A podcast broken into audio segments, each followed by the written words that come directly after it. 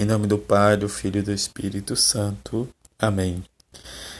Pode um cego guiar outro cego? Sexta-feira da vigésima terceira semana do tempo comum, Evangelho de Lucas, capítulo 6, versículo de 39 a 42.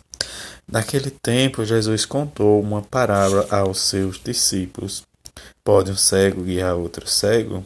Não cairão os dois num buraco? Um discípulo não é maior do que o mestre. Todo discípulo bem formado será como o mestre. Porque vês tu o cisco no olho do teu irmão e não percebe a trave que está no teu próprio olho.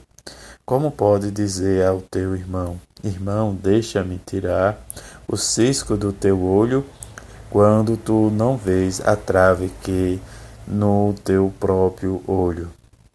Hipócrita, teria, primeiro, tira primeiro a trave do teu olho e então poderás enxergar bem para tirar o cisco do olho do teu irmão. Palavra da salvação, glória a vós, Senhor. Experimentar sempre rezar sempre. Eis o desejo de Jesus que tenhamos sempre em nossa vida esta experiência com a Sua palavra o seu Evangelho. Que sejamos sempre né, diante da nossa vida, como nos diz Paulo, né, diz a comunidade de Timóteo, diz agora nós vamos experimentar, né, diz como ele diz, sermos verdadeiros na fé. Diz como Paulo gerou, né, diz Timóteo, como ele diz, verdadeiro filho na fé, a graça, a misericórdia, a paz de Deus em que né, de Jesus Cristo nosso Senhor. Diante, né, diz que ele agradece, diz tudo que deu força em Cristo. Quer dizer, que gerou uma confiança, um amor que foi designado a um serviço. E esse serviço, diante mesmo, como ele diz, a mim, que antes blasfemava, perseguia, insultava, mas agora ele encontrou misericórdia é o feito que Paulo, diante da sua experiência, diz, vai diz, dizer a seu filho na fé, Timóteo. No Evangelho, nós vamos, né, diz, escutamos e vamos entender um pouco como Jesus vai dizer diante desse discurso de um cego né, guiar outro cego. Como fazer isso? E que dificuldade né, de buscar a perfeição, a autenticidade, a vida em que nós precisamos dar uma resposta para sermos né, discípulos de Jesus e para depois viver a nossa fé. Diante deste sinal das promessas em que Jesus né, nos faz, mas precisamos assumir uma posição de homens e mulheres que buscam viver a fé. Mas uma fé madura não é a esperança em que cada um de nós devemos buscar sempre a minha conversão. E às vezes nós queremos guiar os outros, ser diz, espelho, exemplo, mas o exemplo tem que vir, diz como nos ensina o santo, né, da humildade. A humildade que nos leva a fazer a experiência de uma oração profunda, de uma oração de conversão, e esta conversão sempre vai nos levar a viver.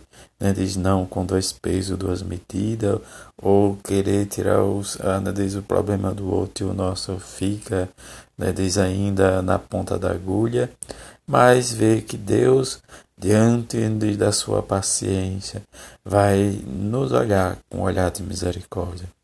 Muitas vezes somos nós, diante, né, diz às vezes da nossa hipocrisia, da nossa inverdade, nós levamos, né, diz Há muitos a ruína porque queremos que ele viva uma perfeição, uma santidade, mas nós não olhamos o que ele luta, o que ele busca.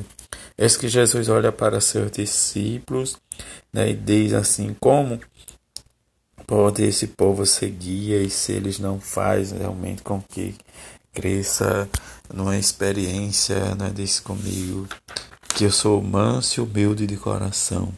Como vamos ser anunciadores né, desde o Evangelho se nós não buscamos o próprio Cristo, esse encontro, ou nos deixamos ser encontrado por Ele. É o próprio né, Jesus que nos convida a fazer esta experiência de assumir como cristão, de fazer com que a nossa posição de simples discípulo, como né, nos diz Santa Teresa de Ávila, diz por meio da nossa humildade, nós entramos, né, diz na a última morada ou no, no, na sala do reino.